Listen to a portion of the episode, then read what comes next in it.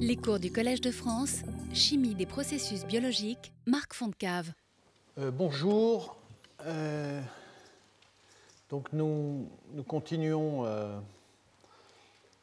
donc nous continuons ce, parcours sur cette question de voilà, comment, comment la chimie, la physico-chimie et la biologie peuvent faire des choses ensemble, et notamment dans le domaine de, de- l'énergie.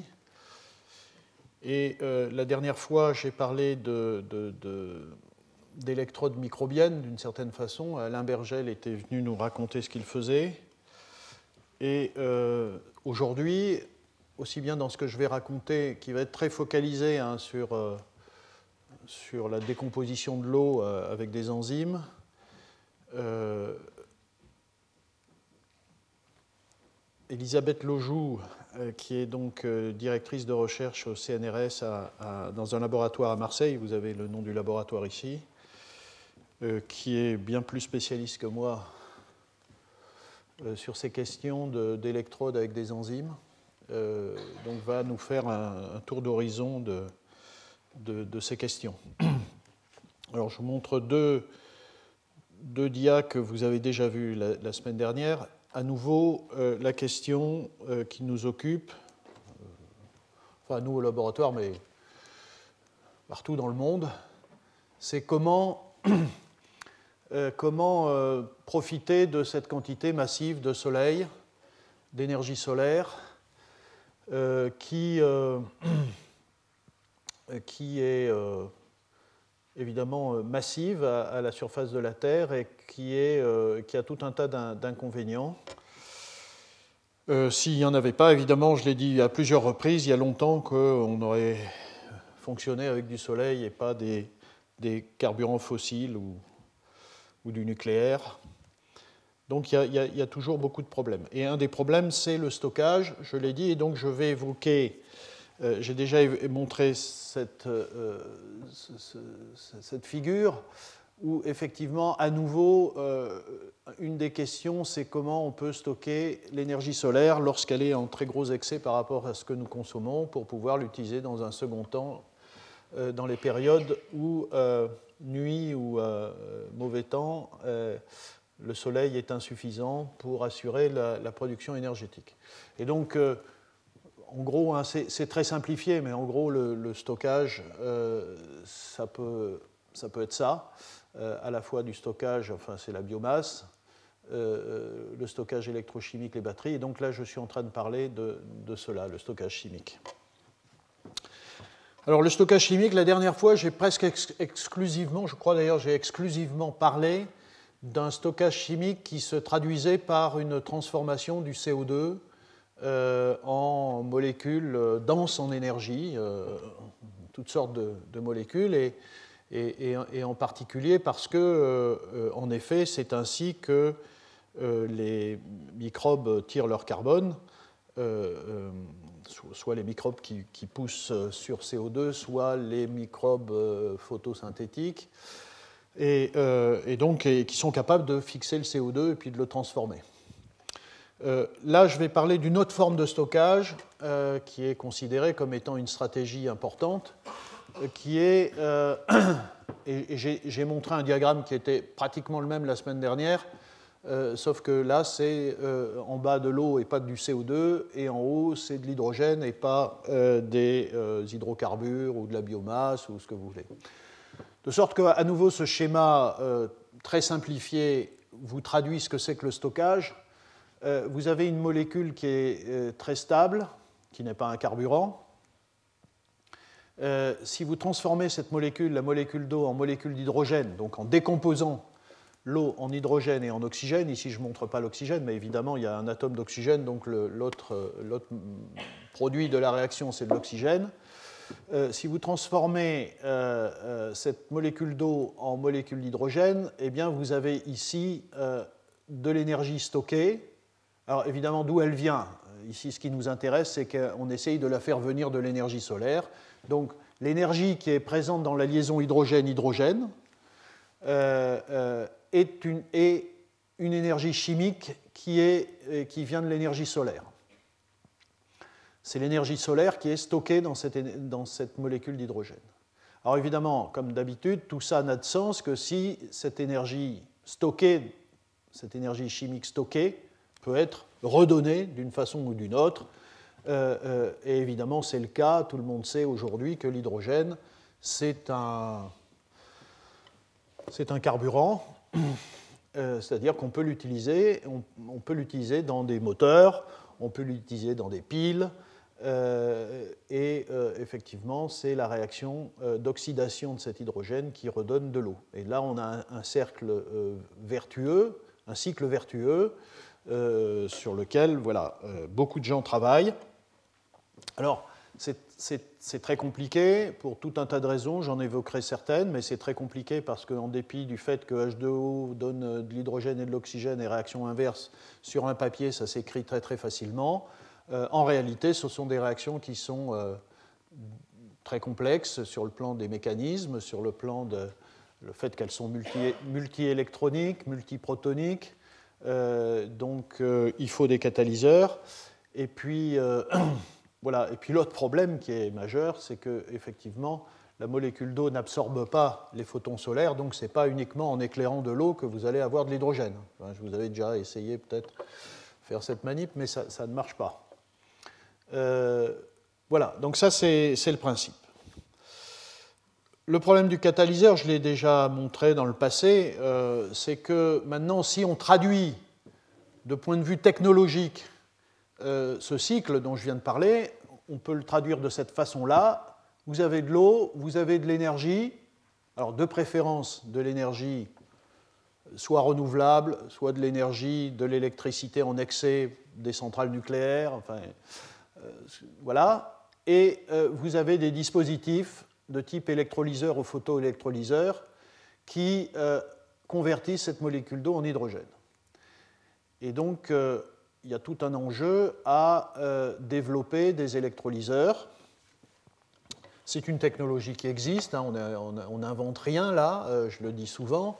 Quand je montre ce cycle-là, je, dis souvent qu'il n'y a, pas grand-chose à inventer euh, au niveau des dispositifs. Par contre, évidemment, ce sont des dispositifs qui coûtent cher, qui ne sont pas toujours totalement efficaces, et donc il faut répondre à tout un tas de, d'amélioration nécessaires pour euh, développer ces, technologies. Enfin, ce fameux monde à hydrogène dont euh, certains euh, parlent. et une fois que vous avez de l'hydrogène, vous avez un carburant et vous récupérez l'énergie. Vous voyez, la réaction d'oxydation de l'hydrogène, c'est 570 kJ par mol, c'est une très grosse quantité d'énergie.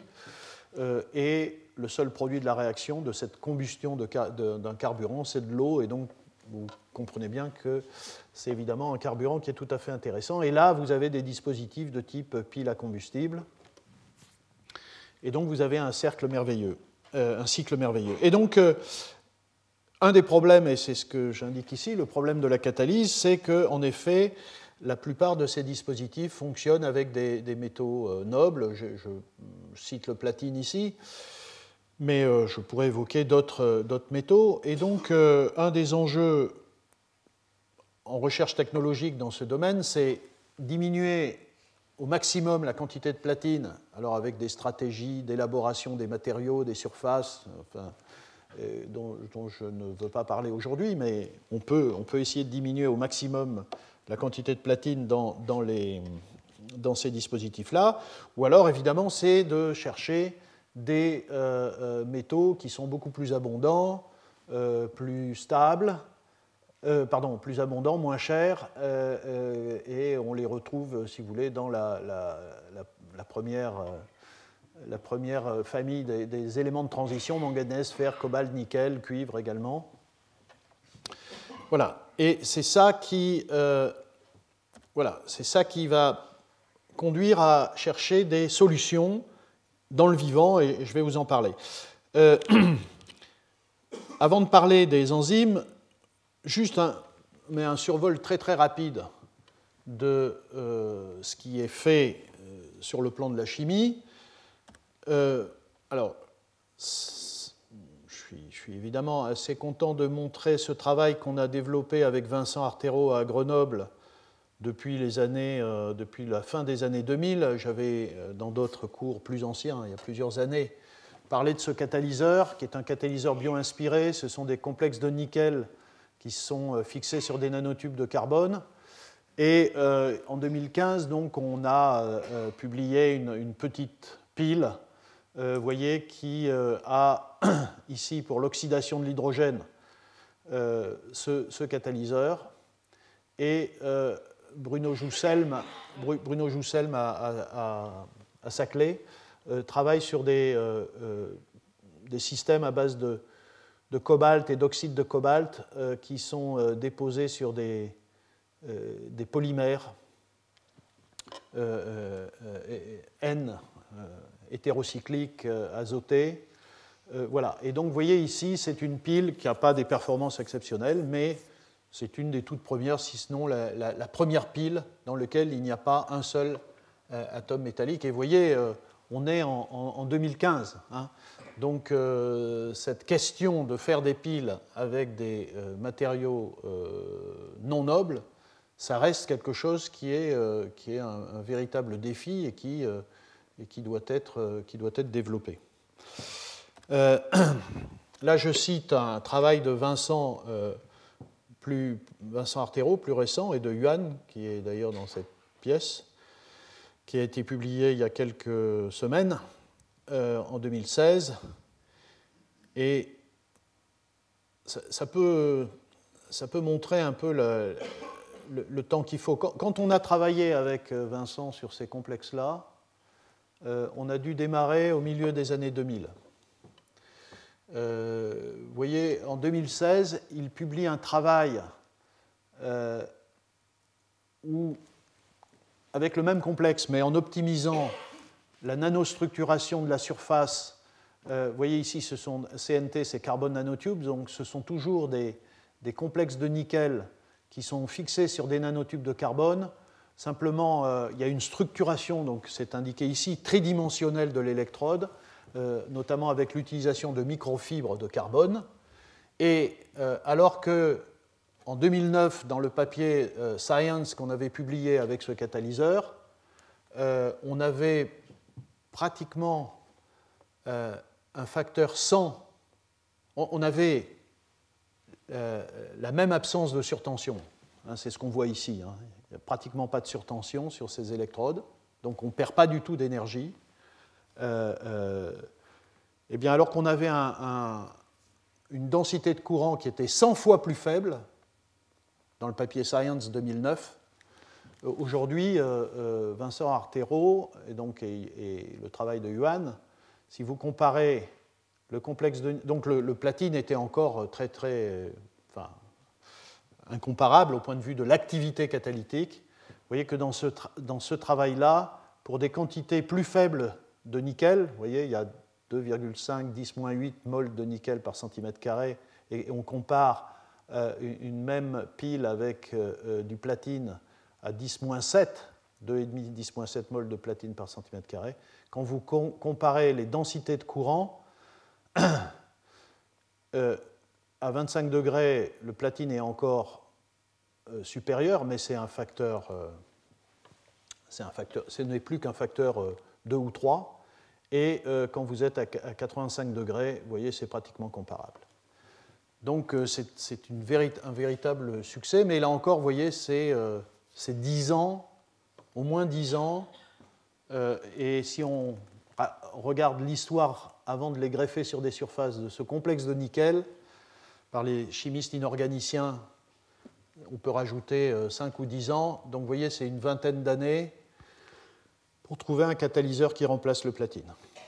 Espérons que euh, ce type de matériau euh, euh, intéressera les industriels et qu'à côté d'une démarche qui est continue hein, de diminution des quantités de platine, des catalyseurs comme ça, qui ont d'autres avantages. Hein. en particulier, un catalyseur comme ça n'est pas du tout sensible au monoxyde de carbone, qui est un poison des catalyseurs, alors que le platine est évidemment inactivé hein, par, le, par le monoxyde de carbone. Voilà. alors, ça, c'est des, des, piles ou des électrolyseurs. Et, revenons au Soleil. Et donc, euh, voilà, une façon, une façon euh, simple de coupler le Soleil avec de la production de, carburant, c'est faire quelque chose comme ça. Je dis simple parce que là aussi, ce sont des technologies qui sont connues, qu'il faut améliorer, euh, mais enfin, qui, certaines sont sur le marché, enfin toutes sont sur le marché d'ailleurs. Euh, c'est simplement d'abord de transformer l'énergie solaire en électricité, et non pas faire comme les systèmes vivants dont j'ai parlé la semaine dernière qui convertissent l'énergie solaire à travers un, système photosynthétique très complexe, l'énergie solaire en, biomasse, en carburant. Et puis cette électricité est envoyée dans un, euh, électrolyseur, vous voyez ici, donc le courant euh, euh, est envoyé dans une anode et une cathode, et cette énergie électrique permet la décomposition de l'eau en hydrogène et de l'eau en oxygène à l'autre électrode. là, évidemment, ce ne sont pas n'importe quelle électrode, ce sont des électrodes, évidemment, il faut que ça conduise les électrons, et il faut des catalyseurs, il faut, il faut que l'électrode elle-même soit catalytique, ou qu'on lui adjoigne euh, des catalyseurs, qui soient moléculaires ou pas, ou solides, pour euh, euh, catalyser le transfert d'électrons à la molécule d'eau pour faire de l'hydrogène. Et là aussi, même cahier des charges, c'est la question de la, soutenabilité des matériaux, des électrodes, des catalyseurs, donc essayer d'éviter des métaux nobles. Alors si on regarde mais là aussi un tour d'horizon euh, extrêmement rapide. Si on regarde la, réalité aujourd'hui, euh, dans cette recherche, vous voyez, euh, là aussi, ce sont des résultats très très récents, enfin, qui, qui montrent pour la première fois qu'on peut faire ça sans métaux nobles, sans platine, rhodium, ruthénium, etc. Et, ça, c'est un travail, j'ai déjà cité Michael Gretzel de, nombreuses fois, hein, c'est grand chimiste de l'EPFL. Euh, euh, voilà, donc c'est un système dans lequel, à nouveau, euh, vous avez ici un, panneau photovoltaïque. évidemment, c'est un, dispositif de laboratoire, hein. un panneau photovoltaïque. ce sont des perovskites, hein, ce sont des semi-conducteurs qui sont qui sont euh, comment, euh, euh, très, très à la mode en ce moment. Et puis, vous avez des catalyseurs ici qui sont, vous voyez, des, voilà, des hydroxydes de nickel et de fer, donc il n'y a pas de platine, aussi bien pour la réduction de l'eau en hydrogène que pour l'oxydation de l'eau en oxygène. Voilà, ça c'est le type de, système. Et vous voyez, c'est publié dans Science en, 2014, et ce qu'annoncent euh, des travaux comme ça, c'est des efficacités de, 12%, euh, c'est-à-dire que, euh, vous voyez, là, on est au-dessus du rendement photosynthétique naturel. donc il y a 12% de l'énergie solaire qui est transformée en hydrogène. Je vous rappelle, hein, les plantes, c'est moins de 1%. Euh, les micro-organismes photosynthétiques, comme les microalgues, par exemple, c'est au mieux, c'est 4%. Donc, euh, voilà. Bon, pour le moment, tout ça est fait à très petite échelle, hein, bien sûr. Euh, donc ça, c'est le couplage panneau photovoltaïque électrolyseur. Ensuite, il y a une autre stratégie, je, l'ai discuté la dernière fois, c'est la stratégie cellule photoélectrochimique. Euh, euh, et, là, euh, on n'a pas de panneau photovoltaïque, mais il faut quand même des matériaux qui collectent l'énergie solaire, donc il faut des semi-conducteurs. Et donc vous avez, par exemple, une photoanode, elle est capable de, fixer des photons, de piéger des photons, d'exciter les électrons du semi-conducteur qui est là-dessus, qui a également des propriétés catalytiques. Les trous c'est-à-dire les, sites euh, d'où sont partis les électrons qui de fait se trouvent en défaut d'électrons et donc sont très oxydants, sont capables d'oxyder l'eau en oxygène. Les électrons excités, donc dans la bande de, conduction, partent vers une cathode ou une photocathode, hein, ce sont les deux, les deux cas, ou également, alors si c'est une photocathode, il faut une partie semi-conductrice, de préférence qui absorbe de façon complémentaire les photons, hein, sinon si tout est pris ici, il n'y aura plus rien pour la photocathode. Et et sur la cathode ou la photocathode, il faut aussi des propriétés catalytiques, puisqu'à nouveau, euh, on ne réduit pas de l'eau en hydrogène comme ça, il faut des catalyseurs.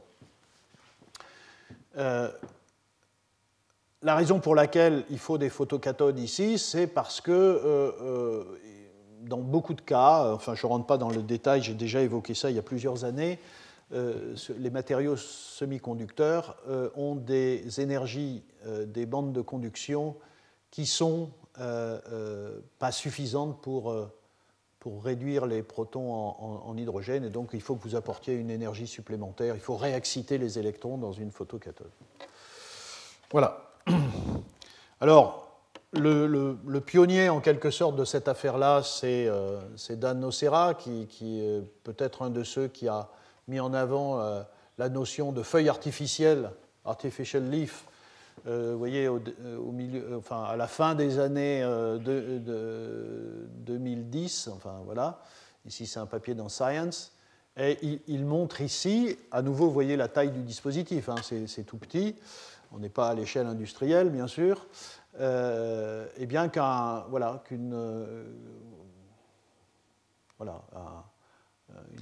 petite surface dans laquelle vous avez d'un côté un catalyseur euh, à base de nickel, molybdène, zinc, donc là aussi avec l'effort d'éviter les, métaux nobles. Et de l'autre côté, un catalyseur d'oxydation euh, à base de cobalt. Alors ça, c'est un, catalyseur que, Nocera avait mis en avant euh, en 2008, je crois, qui fait de l'oxydation de l'eau, et évidemment interfacé par un semi-conducteur à base de silicium. Eh bien voilà, vous éclairez, euh, vous éclairez cette plaque et vous avez de l'oxygène et de l'hydrogène. Donc vous traduisez, vous, convertissez, vous stockez l'énergie solaire sous la forme d'hydrogène. Il y a des gens, vous voyez, tout ça, c'est des matériaux solides. Il y a des gens qui s'amusent aussi à faire euh, des cellules photoélectrochimiques avec des molécules, enfin, ou des combinaisons de molécules et de solides. Euh, et vous voyez, ce sont aussi des résultats récents. Euh, voilà un exemple où vous avez une cellule photoélectrochimique avec une photoanode ici, euh, donc avec donc des. Alors, est-ce que c'est une photoanode Oui, c'est une photoanode avec un colorant qui prend de la lumière, qui excite les électrons qui partent dans du TiO2, ça facilite la séparation de charge. Les électrons dans la bande de conduction de TiO2 partent dans l'électrode. Et le trou qui a été créé ici permet, grâce à un catalyseur à base de ruthénium, alors là vous voyez que pour le moment, euh, au niveau de l'oxydation de l'eau, euh, sur les systèmes moléculaires, on n'a pas vraiment réussi à trouver un catalyseur euh, avec métal non noble. Et pour le moment, c'est vraiment des, les meilleurs sont des complexes de, ruthénium. Il y a des gens qui essayent de faire des choses avec du manganèse, mais les meilleurs continuent à être du ruthénium et de l'iridium. Et euh, vous faites de l'oxydation de l'eau. De l'autre côté, alors les électrons qui arrivent ici partent sur la cathode, sauf que c'est une photocathode avec un semi-conducteur de type P, euh, euh, un oxyde de nickel. Et là aussi, vous éclairez, vous avez un, vous voyez, un semi, un, colorant euh, aussi qui capte ces photons. Euh, photons. Et, euh, et, là, le catalyseur pour la réduction, c'est un complexe de cobalt. voilà. Alors, ce sont des systèmes qui ne sont pas très très simples hein, parce que il faut de la synthèse, il faut de la, fixation sur des particules, ici d'oxyde de nickel ou d'oxyde de, de, titane. Voilà. Et les rendements ne sont pas exceptionnels. Voilà. Et Maintenant, je vais parler, et jusqu'à la fin de cette heure, euh, je vais parler euh, d'un travail, enfin de, cette démarche qui consiste à dire est-ce que, au lieu de prendre des matériaux solides ou des matériaux moléculaires ou des molécules, est-ce que je peux prendre des enzymes? Et donc à nouveau, on va retomber sur quels sont les meilleurs systèmes enzymatiques? Quels, sont les meilleurs systèmes enzymatiques qui font de l'oxydation de l'eau et de la réduction de l'hydrogène? Aujourd'hui, on le sait. Euh, par tous les travaux qui ont été menés euh, sur, euh, sur ces, systèmes de stockage énergétique dans le vivant, on sait quels sont les meilleurs systèmes. Et ils sont représentés ici. C'est d'une part le photosystème 2. Dans la machinerie photosynthétique, c'est là que se fait après la création d'un trou très oxydant par fixation d'un photon, l'oxydation de l'eau en oxygène. Je reviendrai très très rapidement hein, comment euh, ça se fait. J'ai déjà aussi raconté en détail les mécanismes de, cela. Vous pouvez trouver ça sur le site web euh, du collège hein, avec les, cours des années passées. et les électrons qui sont excités parcourent un chemin euh, complexe à travers différents médiateurs de transfert d'électrons. Ils perdent de l'énergie, ils doivent être réexcités, c'est pour ça qu'il y a un deuxième photosystème. Et ces électrons, enfin, normalement, en situation normale, servent à aller euh, euh, fixer le dioxyde de carbone pour faire, toujours pareil, sa réduction d'une certaine façon en biomasse. Donc, euh, si on veut oxyder de l'eau et qu'on veut le faire avec une enzyme, évidemment, on pense au photosystème 2. Cela dit, vous allez voir, c'est d'une très très grande complexité ce système. Est-ce qu'on peut quand même l'utiliser sur une électrode? Et puis, euh, dans certaines conditions, il y a des électrons qui partent vers une enzyme dont j'ai aussi pas mal parlé dans le passé, euh, qui s'appelle l'hydrogénase et euh, cette hydrogénase est un catalyseur merveilleux pour faire de la réduction de l'eau en hydrogène, des protons en hydrogène. donc l'idée c'est est-ce qu'on peut faire des bioélectrodes avec du photosystème 2 pour l'oxydation de l'eau et avec de l'hydrogénase? Dans le système naturel, à, nouveau, hein, vous, noterez que les rendements sont très faibles. Et évidemment, euh, lorsqu'on va vouloir coupler, euh, ce qu'on veut faire finalement, c'est se débarrasser de tout ça, garder le photosystème 2 sur une électrode et, euh, avoir l'hydrogénase sur une deuxième électrode. Est-ce que ça vaut le coup de faire ça? Et il y a très très peu de temps que les gens se sont intéressés à cette problématique.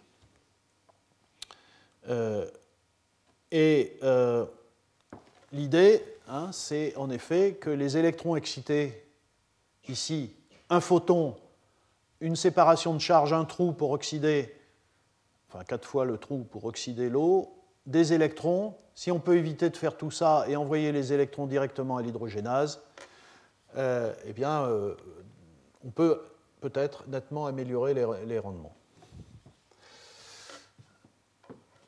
C'est assez marrant parce qu'en 2012, j'ai déjà cité ce, papier de The Nonsense of Biofuels la, dernière fois. Donc Armut Michel, qui est un prix Nobel, euh, euh, avait dans ce papier donc critiqué la démarche biocarburant. Et dans ce papier, il dit la chose suivante euh, la production de biohydrogène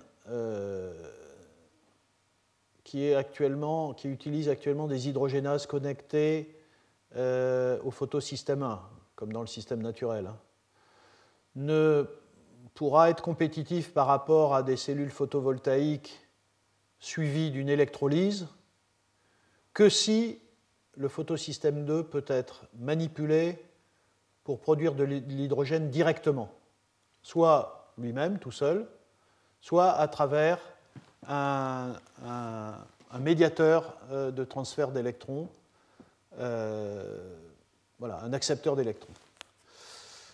Et euh, la production d'hydrogène par le photosystème 2 euh, réduirait le nombre de photons qui sont nécessaires de plus de 50%.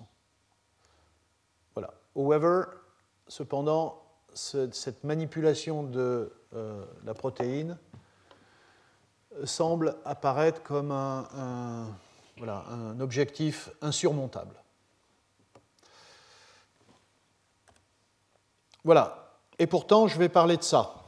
je vais parler d'un système qui euh, couple le photosystème 2 à l'hydrogénase, un système très simple, une photoanode euh, et, une cathode. Euh, et, donc là, on peut parler de, photosynthèse semi-biologique. Ce n'est pas de la photosynthèse bio-inspirée, parce que la photosynthèse que j'appelle bio-inspirée, c'est avec des matériaux ou des, des, ou des, molécules. Euh, ce n'est pas de la photosynthèse biologique, parce que vous voyez, il y a quand même des matériaux, il y a des électrodes, il y a des fils, euh, enfin, etc. Euh, mais néanmoins, c'est un truc intermédiaire avec des enzymes et des dispositifs faits par l'homme. Et l'idée, évidemment, de cette photosynthèse semi-biologique, c'est d'avoir des catalyseurs efficaces. Et effectivement, ces enzymes qui euh, sont le fruit de milliards d'années d'évolution sont effectivement euh, très, très, très impressionnants du point de vue de, de leur activité. Et on peut tenter par cela, c'est un peu présomptueux, mais c'est l'idée, éliminer les sources d'inefficacité qu'on retrouve dans le système vivant. Voilà. Alors, Comment on peut faire pour, euh, évidemment euh, améliorer les choses en utilisant une électrode? Alors, c'est un. On comprend que ça soit un enjeu, hein, parce que vous voyez, euh, cet ensemble-là, qui est le photosystème 2, est d'une très très grande complexité, de multiples protéines, de multiples cofacteurs. Cela dit, on peut l'isoler, et, on peut avoir dans un tube à essai du photosystème 2. Euh, quand on regarde le, mécanisme, euh, eh bien, vous voyez ici que vous avez les centres qui sont euh, enfin les, les, photosensibilisateurs moléculaires. Donc ce sont des chlorophylles, des phéophytines, il y a des carotènes, il y a tout un tas de choses, mais ce sont des chlorophylles ici qui prennent les photons font de la séparation de charge à nouveau, et les électrons s'en vont ici jusqu'à une première quinone QA, puis une seconde quinone QB. Pour le moment, on s'arrête là. Et puis de l'autre côté, vous avez des trous et vous avez ce fameux, euh, enfin fameux pour les gens qui s'intéressent à, ça, ce merveilleux euh, catalyseur à base de manganèse et de calcium que la nature que les organismes vivants ont choisi pour faire cette réaction compliquée qui est d'oxyder de l'eau en oxygène. Et en général, quand les enfin en général, le système naturel, quand l'électron est, sur cette euh, quinone, eh bien, euh, il s'en va à travers toute la chaîne de transfert d'électrons qui doit l'amener jusqu'au photosystème 1. Voilà, et donc, euh, c'est cette séparation de charge, évidemment, qui est exploitée ensuite. Donc l'idée, c'est, euh, si on veut faire autrement, euh, ça serait, et c'est ça qui a été imaginé, de euh, récupérer les électrons au plus près, donc au niveau de la quinone QB. si on pouvait, vous imaginez bien sûr que, et on va le montrer, qu'au cours de ce chemin-là, l'énergie est perdue, l'électron perd de l'énergie. Donc, on se dit qu'on peut essayer de récupérer les électrons au niveau de QB, mais si on pouvait les récupérer avant, ça serait encore mieux parce qu'on aurait beaucoup plus d'énergie. C'est ce qu'on voit ici, et voilà, c'est à peu près, enfin, je, je, crois que la première fois qu'un photosystème 2 a été couplé à un semi-conducteur, c'est cet article-là. Vous voyez, c'est récent, 2014.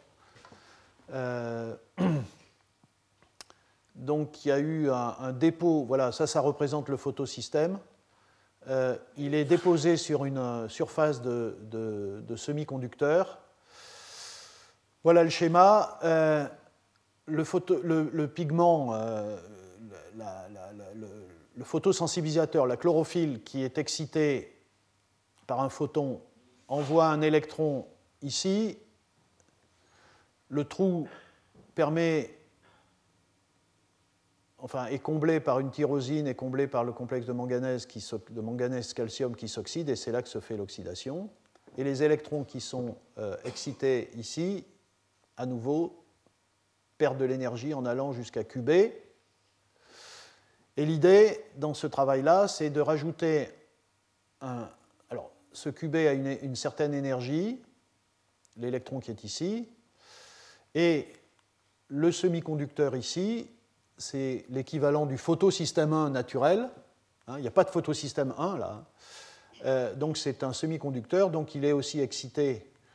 Euh, euh, et donc vous créez un trou ici, un électron là. C'est cet électron qui est ici qui va réduire les protons en hydrogène, hein, qui est à ce niveau d'énergie. Et le trou qui est ici, qui est comblé par le transfert d'électrons. Alors dans ce travail-là, ils ont eu besoin, et vous allez le voir, d'un médiateur d'électrons. C'est-à-dire que QB, ici, transfère pas très bien les électrons vers le trou. Il faut un, médiateur électronique. Et ici, c'est un, complexe de fer, c'est du ferricyanure. Voilà. Alors, dans ce, dans ce travail-là, ils ont essayé différents, euh, différents catalyseurs et, semi-conducteurs. Juste vous montrer. Alors, le, premier, ce sont des, c'est ce qu'on appelle des quantum dots. Hein, c'est des choses assez classiques. C'est des sulfures de cadmium.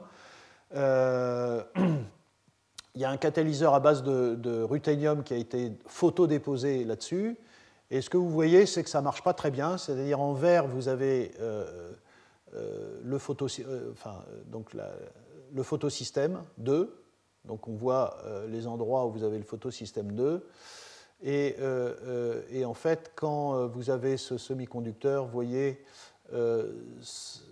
ça, crée des, enfin, comme, ce, matériau est hydrophobe et que le photosystème 2 est plutôt hydrophile, euh, il n'y a pas de, bonne association entre le semi-conducteur et le, photosystème 2. Par contre, euh, si vous utilisez, et c'est ça qu'ils ont trouvé, un, semi-conducteur euh, à base de strontium et d'oxyde de titane dopé au rhodium et sur lequel vous déposez du ruthénium comme co-catalyseur, là vous voyez il y a euh, une bonne euh, homogénéité, c'est-à-dire que vous avez vraiment le photosystème 2 euh, accroché à la surface du semi-conducteur. Et ça se voit aussi dans les performances. donc il y a un effet de pH, je ne rentre pas dans le détail, mais vous voyez, celui-là, il n'est est, pas très bon avec le sulfure de cadmium. Euh, même si à pH 6, on voit bien qu'il y a de l'activité, mais les valeurs ici sont plus faibles que là. Donc si vous retenez ce, système-là, donc ils ont réussi donc, à mettre du photosystème 2 à la surface d'un semi-conducteur activé par un co-catalyseur et à différents pH. Donc euh, euh, ils produisent de l'hydrogène et de l'oxygène simplement en éclairant. Voilà, ici il y a des activités. Donc on retrouve que les meilleures activités ici euh, sont euh, voilà, à pH 6 avec du photosystème 2 et avec ce kata, avec ce semi-conducteur ici, vous voyez, ce sont des activités qui sont beaucoup plus faibles. Donc voilà, c'est un premier travail qui montre qu'on peut associer un photosystème 2 à des, semi-conducteurs.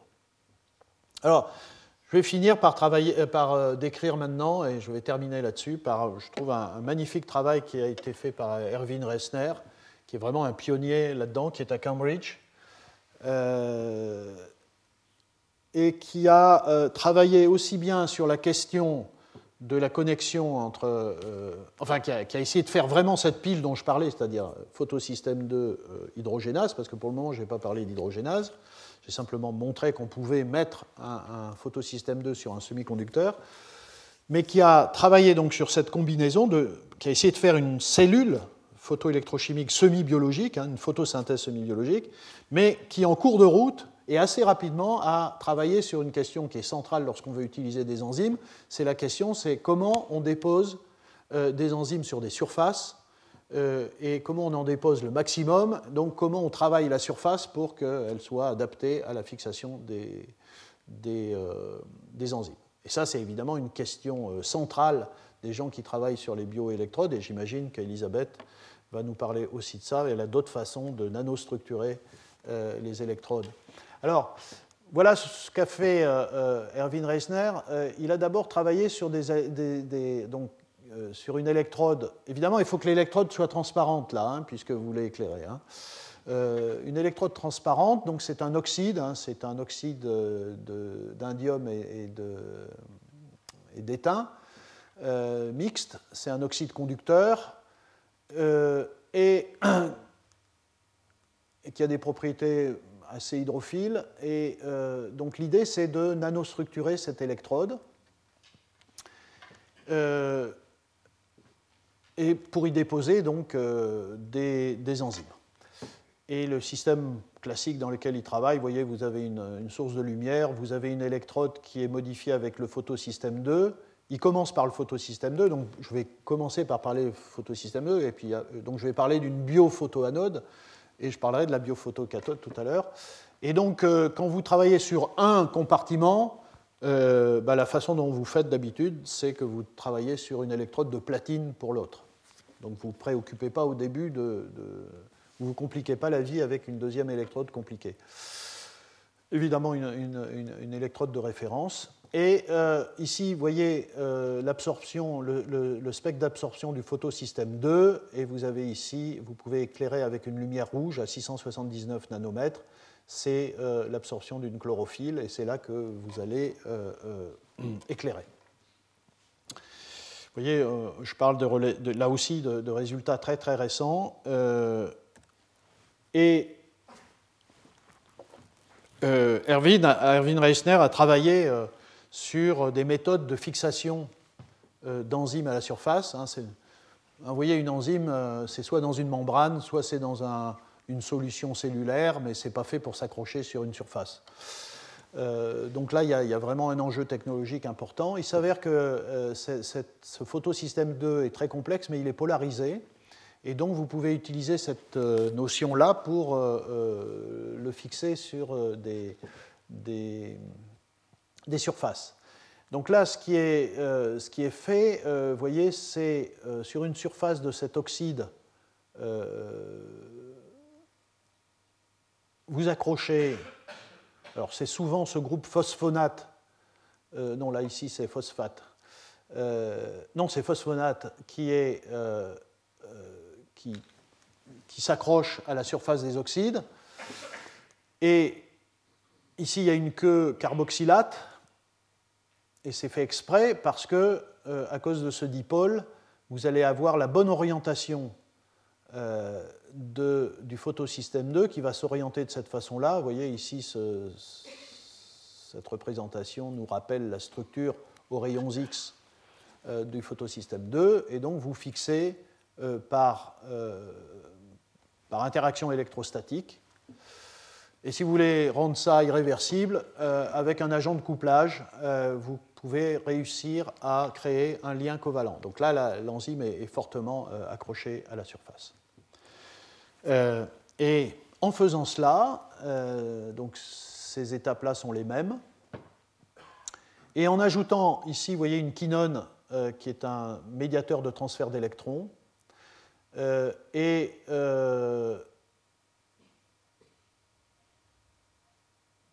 sans lumière, pas de courant. Vous rajoutez de la lumière. Ah non, pardon. Sans PS2, il n'y a pas de courant. Avec PS2, quand vous rajoutez de la lumière, hop, vous créez un courant, vous éteignez, et vous pouvez faire ça plusieurs fois. Et comme vous le voyez, euh, le courant, quand il y a juste du photosystème 2, est assez faible. Et si vous rajoutez un médiateur d'électrons, vous avez un courant beaucoup plus élevé. Donc ceci vous montre que le transfert d'électrons direct, DET, c'est Direct Electron Transfer, le transfert d'électrons direct est minoritaire par rapport au transfert d'électrons euh, associé à un médiateur de transfert d'électrons, ce qui est représenté, euh, aussi ici.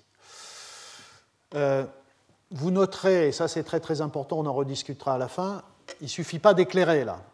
Vous allez voir qu'on est obligé de rajouter ce qu'on appelle un, bias, un biais électrochimique, c'est-à-dire vous êtes obligé de, rajouter une tension de 0,5 volts, sinon vous ne faites pas la réaction.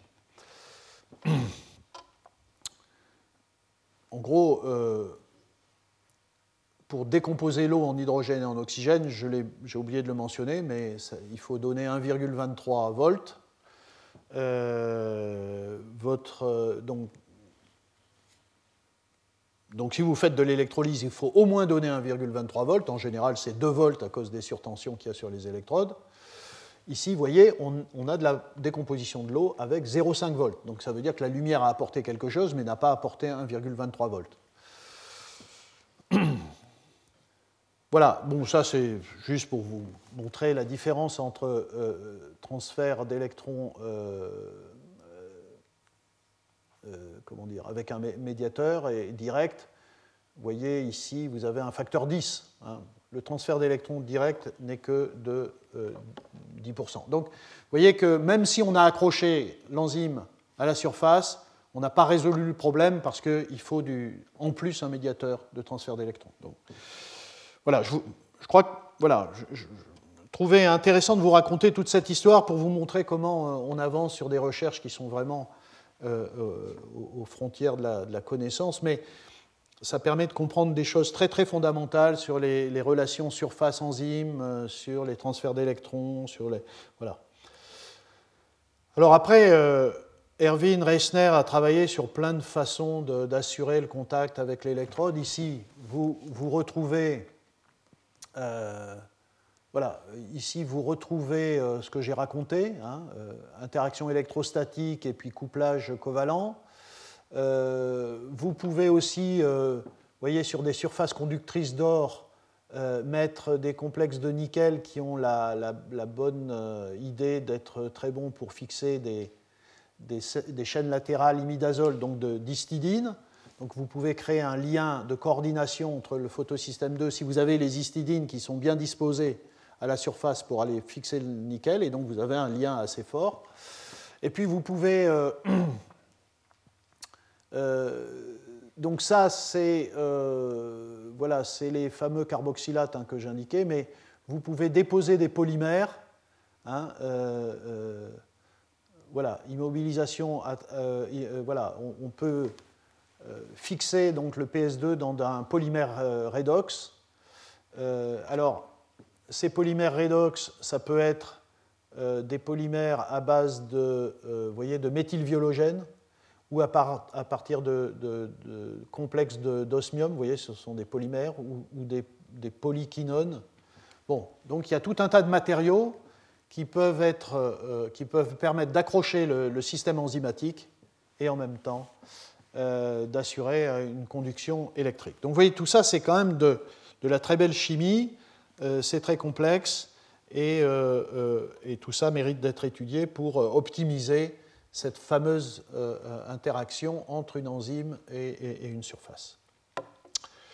Voilà, c'est toujours ça l'objectif. Et là, très très rapidement, eh ben, il faut faire, faire l'autre partie on a montré qu'on pouvait faire une photo anode, qu'on éclairait, que ça faisait des photos courants, que sur les 1,23 volts, on gagnait 700 millivolts. 1,23 hein, moins 0,5, ça fait à peu près 0,7. Euh, Donc il y a 700 millivolts qui étaient donnés par l'énergie solaire.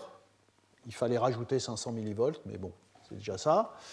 Euh, et euh, eh bien, maintenant, il faut construire la, deuxième partie. Et donc là, ce qu'on veut, c'est mettre une enzyme qui est particulièrement douée pour faire de la euh, réduction des protons en hydrogène, et ce sont les hydrogénases. Euh, j'en ai dans le passé aussi beaucoup parlé, je pense qu'Elisabeth va en parler, mais simplement vous rappeler que ce sont des, systèmes enzymes complexes. Ici, il y a deux familles qu'on appelle nickel-fer ou, nickel ou fer-fer. la dénomination de ces enzymes est liée à la nature de leur site actif, là où se fait la réaction euh, d'interconversion entre protons et hydrogène, sans surtension, avec des très très grandes efficacités. Vous voyez, ça fait 9000 cycles catalytiques par seconde. Nickel-fer, parce qu'effectivement, dans le site actif, ici, vous avez un atome de nickel et un atome de fer. Je ne rentre pas dans le détail de la, de la, de la structure de ces sites actifs, c'est inutile pour la suite de mon exposé. Et puis vous avez la deuxième famille, et ça s'appelle fer-fer, parce qu'au lieu d'avoir nickel et fer, vous avez deux atomes de fer. Voilà. Alors, il s'avère que c'est à peu près dans les années 2000, euh, donc il y a à peu près une quinzaine d'années, que euh, est-ce qu'on peut dire que c'est Fraser Armstrong qui a. Oui, le premier? Qui a mis les hydrogénases sur des, des électrodes? Ah bon Oui, c'est vrai, les Russes. Bon. Alors, c'est Armstrong qui a le mieux vendu son travail. Euh, c'est 2002, où euh, il dépose euh, une, hydrogénase sur une électrode et il s'aperçoit que sans rien faire, d'une certaine façon, juste en mettant une goutte et en séchant peut-être de façon contrôlée, eh bien, le contact entre le site actif et la surface de l'électrode est assuré. Alors, je ne l'ai pas mentionné, mais pardon, je ne l'ai pas mentionné, mais en plus du site actif, vous voyez, il y a des atomes ici qui sont mis en perspective. Ce sont des clusters fer-soufre, ce sont des, ions métalliques qui assurent le contact électrique entre la surface et le site actif. Vous voyez, les électrons circulent comme ça ou comme ça en fonction du sens de la réaction. Pareil ici. Donc, euh, et ça tombe bien, euh, ce dont on s'aperçoit, c'est que ces molécules-là se, disposent à la surface d'un solide, de telle sorte que ces clusters-là qui sont en surface sont proches de l'électrode. Et donc le transfert électronique peut passer directement. Alors c'est une chance. Euh, contrairement, voyez, contrairement au photosystème 2, le transfert direct ici a l'air de se passer euh, correctement. Et donc, et, il montre dans, je prends ce papier-là, je ne sais pas si c'est vraiment le premier, mais dans ce papier que, en effet, lorsque vous déposez une hydrogénase sur une électrode, eh bien, il se comporte comme du platine. Ce, ce catalyseur se dépose comme une platine. Voilà, c'est le platine du vivant. Et donc on peut, à partir de là, imaginer de faire des électrodes avec des hydrogénases. Euh, ensuite, il y a des gens qui ont fait des cellules. Ici, c'est Tom Moore euh, qui a mis des hydrogénases euh, sur des surfaces pour faire des cellules photoélectrochimiques. Et je vais parler de ce système enzymatique dont je n'avais pas parlé auparavant. C'est un, sous-ensemble des enzymes nickel-fer. c'est son nickel-fer-sélénium parce que Erwin Reissner a beaucoup travaillé euh, avec ce, système-là. Euh, c'est une, une, hydrogénase un peu particulière dans le sens où, dans le site actif, alors à nouveau, voilà la protéine, dans le site actif, vous avez, je n'en dirai pas plus et je ne ferai pas de commentaires pour expliquer euh, qu'est-ce qu'apporte cet acide aminé, mais c'est une sélénocystéine ici qui est ligand, donc vous avez un atome de sélénium qui confère à cette protéine un certain nombre de propriétés intéressantes. C'est un bon producteur d'hydrogène, c'est un très bon catalyseur pour la production d'hydrogène. Euh, c'est plutôt assez résistant à l'oxygène et euh, ce n'est pas inhibé par, par l'hydrogène. Donc il y a un certain nombre de propriétés qui ont poussé les, gens qui voulaient faire une électrode à hydrogène, à, hydrogénase, à choisir cette protéine. Ici, je, voulais vous montrer qu'en effet, à proximité de ce cluster 4 fer 4 soufre qui est en surface de la protéine et qui est l'entrée des électrons pour aller jusqu'au site actif ou la sortie des électrons quand ils viennent du site actif, euh, c'est une structure Orion X hein, qui a été euh, obtenue par euh, Juan Fontesilla à, Grenoble. eh bien, quand vous regardez l'environnement de ce cluster 4 fer 4 soufre là en surface, eh bien, vous observez qu'il est rempli d'aspartate, de glutamate, donc de, carboxylate. Et c'est ça qui explique en partie pourquoi euh, ces carboxylates, euh, qui aiment bien se mettre à la surface des oxydes métalliques, euh, et, favorisent l'interaction entre l'enzyme et la surface et le transfert d'électrons directs. Il s'avère que cette enzyme a été dans le passé, pas très vieux, hein, vous voyez, je, je, cite un premier travail en, en 2009, et puis là, 2013, vous voyez, 2014, dans des très très bons journaux de chimie. Donc, je vais passer rapidement. Hein. Euh, ces, enzymes ont été associées à des photosensibilisateurs moléculaires euh, organiques avec un donneur d'électrons, et on a pu montrer qu'en effet, on pouvait produire de l'hydrogène avec un photosensibilisateur. Ils ont été, euh, cette enzyme a été associée à des semi-conducteurs euh, euh, voilà, ces, systèmes euh, carbone-azote, nitrure de carbone, qui sont très à la mode aussi. ces systèmes avec un photosensibilisateur inorganique maintenant, mais associé à un oxyde de titane pour favoriser la séparation de charge. Donc il y a eu plein de combinaisons qui ont montré qu'en effet on pouvait associer dans un système très simple, des hydrogénases avec des, des photosensibilisateurs ou des composés semi-conducteurs. C'est représenté ici, je crois que c'est la même chose que ce que je vous ai raconté. Vous éclairez votre, votre photosensibilisateur ou votre semi-conducteur, des électrons excités, ils partent dans le cas de fer 4 soufre qui est en surface, ici, et les électrons sont envoyés dans le site actif nickel-fer où se fait la réduction des protons en hydrogène. Et chaque fois, les électrons excités euh, euh, vont dans le cas de fer 4 soufre euh, qu'on appelle distal, qui est celui ici en surface. Voilà, donc tout ça a été possible et ensuite, eh il s'agit de faire cette fameuse pile, et je termine là-dessus. D'une part, une photoanode avec le photosystème 2, et une photocathode avec euh, l'hydrogénase. Alors, ce qu'a fait euh, Erwin Reisner, euh, vous voyez, c'est publié en 2015, c'est qu'il a travaillé sur la nanostructuration de la surface du, conducteur, du, conducteur incolore, bien, bien sûr, transparent, et il a réussi à mettre au point une surface à structure euh, hiérarchisée d'une certaine façon, avec d'une part un premier niveau qui sont des, des, euh, et, euh, et, ensuite des, des mésopores. les, les, macropores, on, le verra tout à l'heure, permettent à l'intérieur du matériau des circulations de substrats, de produits, d'enzymes, etc. Et euh, euh, les, mésopores euh, permettent de fixer, vous voyez, c'est ça qui est en rouge, des molécules d'enzymes. Et, vous comprenez bien qu'on en fixe beaucoup plus par unité de surface dans une structure comme ça que si c'était plat, hein, bien sûr. Donc c'est extrêmement important de pouvoir fixer le maximum d'enzymes sur une surface, et la façon de faire ça, c'est de, créer des pores et c'est ce qu'a fait euh, Reisner. Et en gros, bon, voilà ce qu'il fait, c'est-à-dire que donc vous voyez, grâce aux, macropores qui font 750 nanomètres, 700 nanomètres de diamètre, vous avez toute la circulation des, objets. Et les mésopores, vous créez une surface spécifique qui est extrêmement importante, c'est de l'ordre de 50 nanomètres, hein, et qui facilite la, fixation des enzymes. Euh, et en gros, bah, vous faites ça comme ça, vous avez une solution dans laquelle vous avez des billes de, polystyrène euh, dans un solvant, vous voyez, c'est méthanol eau. Euh, vous faites évaporer les solvants, les billes de polystyrène s'accumulent, et puis vous chauffez, et ça vous fait les, fameux, les fameux pores. Vous voyez, c'est des travaux de, 2015. Voilà.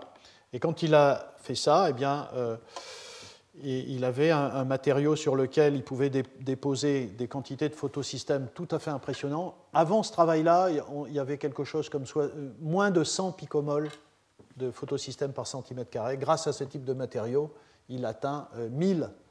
Euh, euh, et l'enjeu, c'est évidemment d'en mettre le plus possible pour évidemment avoir les plus grandes efficacités. Et là, vous voyez donc, euh, bon, c'est simplement que plus le film est épais, plus il peut accrocher de photosystèmes. Euh, évidemment, plus le film est épais et plus il a d'activité. Il lui faut un médiateur, c'est une quinone, il, il, lui faut toujours un médiateur de transfert d'électrons. Euh, donc le problème du transfert d'électrons direct versus indirect n'est pas totalement résolu avec ça. Voilà, donc il, a des rendements quantiques de l'ordre de 20%, il a euh, des, des, vitesses intéressantes, 4000 tonnes en une heure, euh, il a des rendements faradiques intéressants, voilà. C'est ce qu'il réalise en 2015. Et puis, il fait la même chose avec, euh, avec l'hydrogénase. Il peut fixer l'hydrogénase donc, sur le même matériau. l'hydrogénase se comporte très très bien. Vous voyez ici un système parfaitement réversible. Euh, c'est un système, lorsque vous le mettez au potentiel négatif, euh, il fait de l'hydrogène, au potentiel positif par rapport évidemment au potentiel redox du système, il fait de l'oxydation de l'hydrogène, il se comporte très bien. Vous voyez que quand on met sous azote, on n'a que de la réduction des protons, Et on n'a pas d'oxydation d'hydrogène puisqu'il n'y a pas d'hydrogène. Et quand on fait de l'électrolyse, eh bien, on voit que cette électrode, euh, il n'y a, pas de, lumière hein, pour le moment, cette électrode donc, fonctionne bien avec un courant stable, avec des rendements faradiques qui sont, qui sont très bons. Voilà. Et enfin, eh bien, il met tout ensemble. Il met tout ensemble. Il associe cette fameuse surface sur laquelle il a déposé de l'hydrogénase, la même surface sur laquelle il a déposé du photosystème 2, et euh, vous voyez, il faut que la lumière euh, donne les 1,23 volts. En réalité, euh, comme vous le voyez ici, il faut rajouter 0,6 volts. Donc voilà, c'est à peu près 0,6 volts que la lumière fournit en énergie. Il faut toujours rajouter 0,6 volts. Vous voyez, donc si vous n'appliquez pas une tension de 0,6 volts, vous n'avez pas de, courant il faut euh, euh, taper euh, au-dessus de 0,6 volts. Et là, évidemment, plus, plus vous aidez le système et plus vous avez de courant. Et donc vous avez un excellent rendement faradique en oxygène et en hydrogène. Donc vous éclairez cette cellule, lumière rouge, hein, toujours dans l'absorption de la chlorophylle. ici c'est une cathode et pas une photocathode. Hein. les électrons excités par le photosystème 2 vont sur l'hydrogénase et vous produisez de l'hydrogène. Euh, on a bien le rapport de 1 hydrogène-oxygène et vous voyez qu'on a euh, un rendement quantique de 24% et on a une, efficacité, de 5,4%. Alors, vous voyez qu'avec 5%, on est au-dessus du photosystème naturel. Tout à l'heure, j'avais dit on peut essayer avec un système comme ça euh, de diminuer les sources d'inefficacité du système, des pertes d'énergie, etc. Alors, dans la plante, hein, j'ai dit c'est rendement euh, de l'ordre de 1%. Ici, on arrive à 5%. Alors, vous voyez, on n'est pas encore à 80%. Euh, et donc, euh, donc, il y a encore du travail, mais néanmoins, je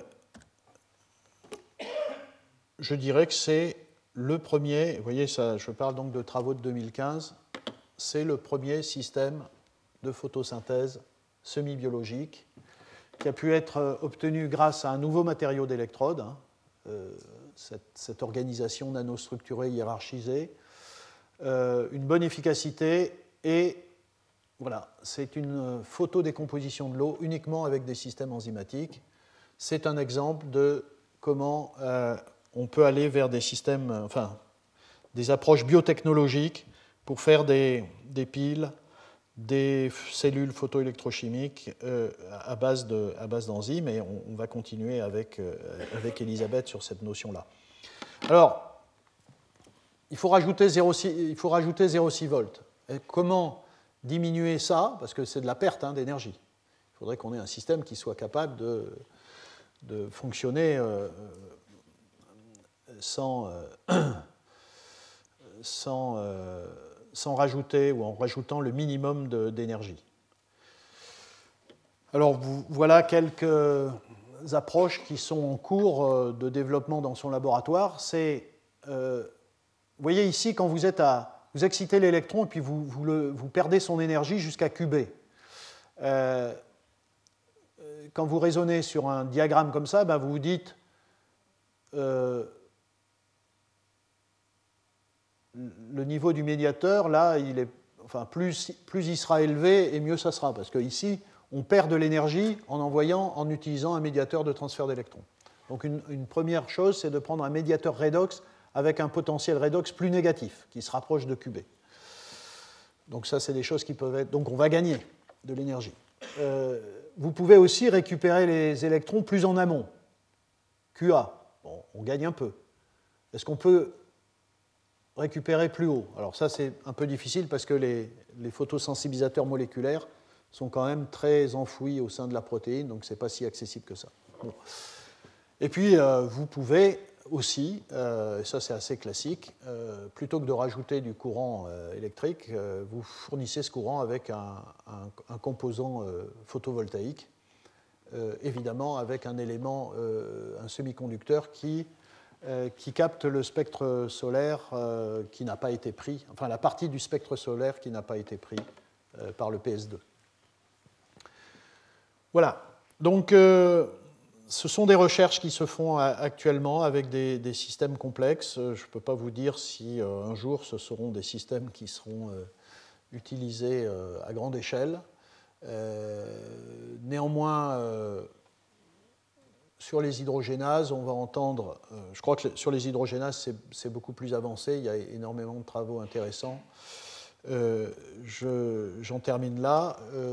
Je, je, vous remercie pour, votre attention et je vais euh, donc euh, passer la parole à Elisabeth Lojoux. On va, on va continuer, on va voir comment euh, les spécialistes de bioélectrochimie travaillent sur ces systèmes enzymatiques et en particulier sur les, sur les hydrogénases qui sont des, des le, travail, vous avez vu, hein, le travail sur les hydrogénases, je l'ai situé au début des années 2000 c'est donc plus ancien que les travaux sur le photosystème 2 qui ont été démarrés beaucoup plus récemment. Donc on a beaucoup plus de recul sur comment faire une, bio, biocathode avec des hydrogénases, et euh, c'est ce que va nous raconter Elisabeth. Donc je, l'ai dit, euh, elle, est, développe sa recherche dans une équipe euh, à Marseille, donc au laboratoire de bioénergétique et ingénierie des protéines, et c'est Elisabeth est, vraiment euh, enfin, une, des, chercheuses très, très en avant sur, sur la question de la, voilà, de la construction de ces, de ces électrodes. Et voilà, je suis très content de, de l'avoir ici aujourd'hui pour illustrer cet aspect-là qui est, qui est vraiment un, un problème intéressant de mon point de vue. Voilà. Merci Elisabeth.